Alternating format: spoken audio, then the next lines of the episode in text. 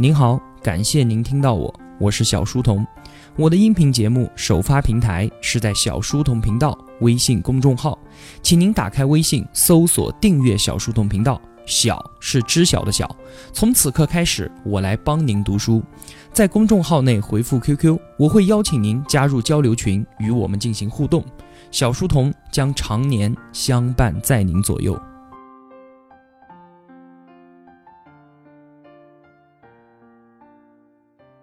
我正在为你解读尤瓦尔·赫拉利的《未来简史》。之前的节目里面啊，我们说一直困扰着人类的三座大山——饥荒、瘟疫和战争，这三座大山在二十世纪的时候被我们全部都给拿下了。但是呢，历史这个东西啊，它是从来都不会允许真空的存在的。既然旧的问题解决了，我们就要把目光聚焦在新的议题上面。于是提出了三个新的问题。第一个。克服死亡，在上个世纪啊，我们确实把人类的寿命呢从四十岁延长到了八十岁，但这仅仅只是解决了我们因为生病或者是因为饥饿所导致的过早的死掉，它并没有延长自然的生命极限。而现在啊，死亡看来它不过就是一个技术问题罢了。既然是技术问题，就一定有技术的解决方案。赫拉利告诉我们了一个好消息。在本世纪，我们的寿命啊延长到一百五十岁，它是很有希望的。为什么敢这么说呢？因为任何科学技术的突破，都是来自于科学家的时间的投入和来自于资本的金钱的投入，而这两个东西啊，现在都已经具备了。这是第一个问题，克服死亡。第二个问题呢，是获得永远的幸福和快乐。从古至今。特别是上个世纪开始，我们的物质生活水平都有了明显的提高。但是不幸的是啊，我们的幸福程度它并没有随着社会经济的进步而增长。原因非常的残酷，因为我们基因最底层的编码是为了让我们生存和繁衍的，并非是要让我们活得更加快乐、更加幸福的。所以啊，快乐它就是转瞬即逝的，而痛苦呢，则是永恒的。随着科学的进步，对我们自己身体的解码。我们知道啊，喜怒哀乐这些情绪只不过是生物化学系统在操纵我们罢了。就现在来看啊，直接通过嗑药的办法干预生物化学系统，是获得幸福和快乐最直接、最有效的办法。不过呢，很明显，这个结果我们是肯定不会满意的。我们现在向着这个领域的探索还在继续当中。这是之前说的第二个问题：获得永远的幸福和快乐。今天呢，我们要说第三个问题：直接成神。这里我说的直接成神啊，是用了书里面的话。这个成神和我们本以为的神可能不太一样，并不是说可以成为上天入地无所不能的神，不是这样的。说的更容易听懂一点啊，就是我们要进化成超人。你想啊，人类的文明发展过程就是在不断的强化我们自身的能力，这个逻辑在未来也是不会改变的。只是说呢，我们之前的解决办法是从外部来着手考虑，把我们的能力借助某个工具进行强化。比方说，电视机它就延伸了我们的眼睛，收音机延伸了我们的耳朵，汽车、飞机延伸了我们的腿，计算机和互联网则延伸了我们的大脑和思维。这一切的强化都是通过外部设备来实现的。今后呢？强化人类的能力这个问题，开始从我们身体内部进行考虑了。赫拉利给了我们三个名词：生物工程、仿生工程和无机生命工程。首先来说生物工程，我们人类啊是拥有强大的潜能的。四十亿年来，我们通过进化来释放生命的潜力。我们从阿米巴原虫变成了爬行动物，从爬行动物变成了哺乳动物，再从哺乳动物变成了猿。最后成为了今天的智人，但是啊，潜力这个东西，通过自然选择把它一点一点的挖掘出来，那实在是太慢太慢了，花了四十亿年呢。所以说，为什么我们现在看见冰淇淋这些东西的时候，明明知道它对我们的身体没有什么好处，但还是无法抗拒，吃的自己越来越胖呢？就是因为我们的文明进步的速度远远超过了我们自己身体的进化速度。远在采集狩猎的时代啊，你遇到食物一定要想尽办法多吃一点，把这些能量在自己的身体里储存起来，才能够保证在没得吃的时候啊，能够多扛一段时间。但是现在呢，吃饱这件事儿啊，对于我们来说根本就不是问题。然而，我们的身体依然抵抗不住诱惑，这就是身体进化和文明发展不同步了吗？我们肯定没有耐心等待自然选择发挥它的魔力，所以我们就要运用生物工程。可以做到什么样呢？举个例子，比方说，一个新生的孩子，我们可以对他进行定制。一对新婚夫妻，妻子怀孕了，他们来到医院，医生就问啊：“你们想要男孩还是女孩呢？”想要女孩是吧？没问题，把受精卵拿出来调一下。想要眼睛大一点，鼻子高一点，脸小一点，那当然了。好，调一下。想要身体健壮，但是身材还要苗条，完了还要少生病，外加呢还要活得久一点，可以的，调一下。再有像什么聪明机智、善解人意、开朗大方都没有问题，调一下就好了。就是这样的，孩子生下来之后就是你定制的那样。这些孩子绝对会比我们要强，无论是身体还是大脑，或者是思维模式，都完全不一样。等到他们长大了，他们看我们啊，就如同我们看山顶洞人一样的。所以啊，他们不就正是超人吗？这是第一个路径，生物工程。再说第二个路径，仿生工程，就是让人体啊和各种非有机的设备结合在一起。直观一点呢，就像是 X 战警。除了脑子是他的之外，其他的全部都是机器。现在我们能够见到的仿生工程的运用啊，就有像是义眼、像是仿生手臂这些东西，多半都是为了帮助那些有障碍的人。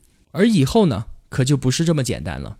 你想象一下，一个中国医生，他通过仿生工程对自己进行了强化之后，他可以坐在家里面，通过互联网连接的仿生手臂。拿起手术刀，帮在医院或者是地球另一边的美国，甚至是火星上面的病人做紧急手术。唯一的限制呢，只要是网速足够快，那就可以了。那再想想看，既然可以连接一对仿生手臂，为什么我们不连接四只手，甚至八只手呢？对吧？这听起来啊，确实有点科幻，但这已经是实现了的事情了。科学家们已经通过在猴子的大脑里面啊植入一个芯片，然后猴子就可以通过它的大脑直接控制远在数百公里之外的仿生手臂摘香蕉。瘫痪的病人也可以用自己的意念就控制仿生肢体玩电脑，挺有意思吧？说更贴切一点的，我们家里面的一切家电以后都不会有按钮和遥控器这些东西都不会有，电脑也绝对不会有鼠标和键盘。因为这些操作，只要你想一下就可以完成了，就是这么有意思。这是第二个路径，仿生工程。第三个路径，无机生命工程，这个就更厉害了，完全突破有机体的限制，直接打造无机的生命。神经网络就由智能软件来替代，我们不再受到有机化学的限制。形象一点来说，就是把你的意识从你的大脑里面拿出来，然后放到一个计算机里面，你彻底和你自己的身体分离。包括你自己的大脑，都和他们说再见吧。生命第一次从碳的世界进入到了硅的世界，从有机生命进入到了无机生命领域。我们想象一下，这可是智人称霸宇宙的第一步啊！为什么？因为我们拖着一个有机的身体是难以脱离地球的羁绊的。因为自然选择让我们要完全依靠地球上的独特环境，这里有我们需要的水，有我们需要的阳光和我们需要的适宜的温度。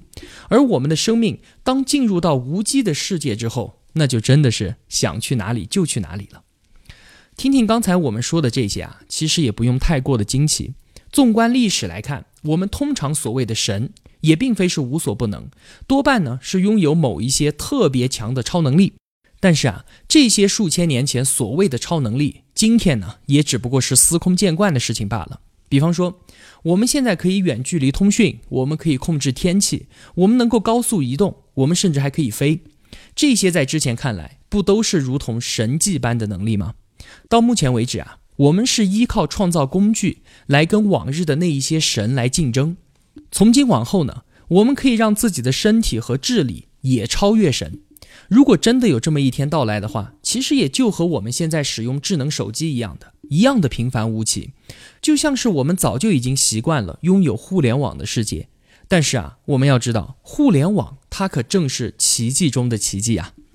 那按照这样的方式发展下去啊，我们智人会不会退出历史舞台呢？会不会被更高级的人工智能所取代呢？赫拉利说啊，我们智人确实会退场的。但是我们的退场方式会是一个渐进的历史进程，绝对不会像是好莱坞电影里面演的那样，突然就出现了一群反叛的机器人，然后把我们全部的灭绝掉，不会这样的。赫拉利的观点啊，我也非常同意。他说，是我们自己一步一步的进行升级和进化。在这个过程中呢，持续的跟机器人、跟计算机进行融合，一直到某一天，我们的后代回顾这段历史的时候啊，才突然发现，原来自己已经不再是那个曾经写下过圣经、曾经修建起长城，或者是曾经因为卓别林的滑稽动作而发笑的动物了。这一切啊，并不是在一天或者是一年之后发生，而是通过无数看似平凡的行为积累起来的。而我们现在。就处在这个进程当中，你想想看，如今每天都有成千上万的人把自己更多生活中的控制权移交给了他的智能手机，或者是在尝试着某种新型的药物。我们在追求健康，我们在追求快乐，我们在追求力量的同时，也在慢慢的改变我们自己智人的特质，而这些特质一个接着一个的进行改变，直到人类不再是人类。有的同学可能会问。难道我们就一定要朝着这个方向走吗？我们难道不可以知足吗？在拥有了快乐、拥有了永生之后，我们就一定还是要去追求那些令人害怕的超能力吗？抱歉啊，答案是肯定的。我们是绝对停不下来的，因为永生、快乐和成神这三个议题，它就是无法分割的。为什么呢？举个简单的例子吧。当研发出假肢的时候，让截肢的患者能够重新走路的时候，同样的科技就能够用来为健康的人进化升级。如果发明出了能够防止老年人记忆衰退的办法，同样的，这个方法也能够用来为年轻人增强记忆力。治疗和进化之间啊，它根本就没有一条明确的界限。医学一开始，它都是用来拯救痛苦的。但同样的工具和知识，还能够给那些本来就没有痛苦的人带来额外的快乐。比方说，伟哥，他一开始是用于控制高血压的，后来啊，人们惊奇的发现，他竟然对阳痿有帮助。于是啊，伟哥开始让数万的人重新获得了正常的性功能。但是很快的，就连没有阳痿问题的男人也开始吃它。为什么呢？因为可以让自己得到过去从来都没有过的能力。那同样的，现代的整容技术它也是如此。整形外科是诞生于第一次世界大战的时候，当时是用来治疗士兵面部的创伤的。但是在战争结束之后呢，整形医生发现啊，这些同样的技术能够让正常人变得更加的漂亮。整形手术一方面呢继续帮助伤病患者，另一方面也越来越多的用来为健康人加分。所以啊，每次的进化和升级，最初的理由，它确实是为了治疗。而每当我们有重大的突破，就不可能只用于治疗，而不用于进化和升级。我们在通往神人的道路上，是根本就停不下来的。没有人会踩这个刹车，也没有人知道这个刹车它到底在哪里。所以我说啊，我们都在一列没有刹车的列车上，朝着成神的那个目标不断的狂奔。最后呢，我们再说一个话题，就是《未来简史》啊，它是一本预测未来的书。有一些记性好的同学应该还记得吧？赫拉利他在《人类简史》中说啊，未来是不可预测的。他说，我们研究历史，并不是要知道未来究竟会如何，而是要了解现在的种种，绝非必然，也并非无可避免。未来的可能性一定远远超过我们的想象。这是他在《人类简史》里面说的。但是现在他居然拿出了一本预测未来的书，这是为什么呢？难道在他的知识体系中出现了如此明显的矛盾吗？这个问题，我想我有必要解释一下。赫拉利说，未来不可预测的理由，是因为未来这个东西啊，它是一个二级混沌系统。所谓二级混沌系统，就是说结果会受到预测的影响而发生改变。比方说，现在的原油价格大概是五十美金一桶。如果我们预测说它明天会涨到一百美元，那么很多人就会立即去抢购，以便能够在明天的涨价中获利。但是啊，大家一抢，结果就是今天的油价马上就涨到了一百美元，而用不着等到明天。那明天的价格到底是多少呢？没有人知道。那既然这样，赫拉利明确的都说了未来不可预测，为什么还要给我们未来简史呢？答案是啊。因为它的目的根本就不是为了准确的把未来呈现出来，而是像刚才所说的预测明天的油价导致今天发生疯抢一样，它是要改变未来。比方说，卡尔马克思在他的著作《资本论》里面，他就预言说，在资本主义社会中，资本家无休无止地榨取工人们的剩余价值，工人们肯定会起身反抗，推翻资本主义的统治，最终大家都走向社会主义。不过呢，难道只有我们会看马克思的书吗？资本家们同样也会看书啊，他们也会看《资本论》的。在二十世纪的资本主义阵营当中。从街头的青年一直到各国的领袖，都接受了马克思对于经济和历史的思考方式，包括里根总统和撒切尔夫人。那么，当大家都接受了马克思主义的判断的时候，他们的行为也就发生了改变。各国资本家呢，开始改善工人们的待遇，建立了工会，保障他们的权益，甚至让工人们参与到政治当中。那结果就是啊，马克思预言的事情啊，并没有实现。无产阶级专政从来都没有登上过英美法这些工业强国的历史舞台，那这就很有意思了。难道因为预言没有成真，你就说马克思胡说八道吗？不是的，正是因为马克思的预言，大家都觉得非常的靠谱，大家都相信，所以就纷纷采取了自己的行动，最终使得预言没有发生。但是马克思呢，他确实改变了历史，而赫拉利要做的其实就是这件事情。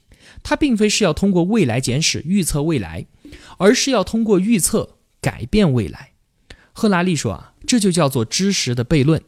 知识这个东西啊，如果不能够改变行动，就没有什么用处。但是知识一旦改变了行为，知识本身就会立刻失去价值。我们拥有越多的数据，对历史了解的更加深入，历史的轨迹啊就会改变的越快，而我们自身的知识也会过时的越快。所以，我们想要真正的理解现在，都变得越来越困难，就更不用说预测未来了。怎么样？这是不是很有意思啊？《未来简史》这本书中的预言啊，都只不过是为了讨论现在我们所面临的种种选择，而更重要的是啊，他在邀请我们一起参与改变未来。赫拉利预言我们会做到长生不老，会做到永远的幸福，会通过各种手段改造自己的身体，获得神性。最终呢，导致智人的退场。列举出这些种种的可能性之后啊，如果我们对这样的未来真的不满意的话，还有机会考虑其他的替代方案。我们还有机会去改变它。其实，从赫拉利的文字间，我们都可以看到，他对未来是充满担忧的，特别是在一些道德层面的问题。科技在带给我们无穷力量的同时，也带来了可怕的可能性，因为历史给我们的证明就是这样的。利用同一种科技，我们可以构建出完全不同的社会。比方说，工业革命时的新技术，像是火车，像是石油和电力，用它们可以构建社会主义，可以构建民主自由，也可以构建法西斯的政权。而这其中的选择啊，并非是科技在主导，而是取决于我们人类的道德和价值观。那么，同样的道理啊，生物科技、虚拟现实，或者是人工智能。这些科学技术啊，它是无法决定人类社会的未来走向的，决定权依然掌握在你我手中。这让我突然想起了快播的王兴。技术本身确实是无罪的，但是滥用它肯定是有罪的。我们为什么会忧心忡忡地担忧未来的种种改变呢？也许正是因为改变会带来未知，而我们所恐惧的正是未知本身吧。不过呢，我们都要知道啊，历史唯一不变的事实就是一切都会改变，无论好坏，你我都是逃不掉的。好了，今天的节目就是这样了。未来简史四大部分中的第一部分已经说完了，下期节目呢，我们开始聊第二部分。如果我的付出对您有帮助的话，希望您也愿意帮助一下我，几块钱的打赏对您来说无足轻重。但这样用金钱的投票，对于我个人而言却是极其的重要。一个人能够走多远，关键在于和谁同行。我是小书童，我们相约在小书童频道，不见不散。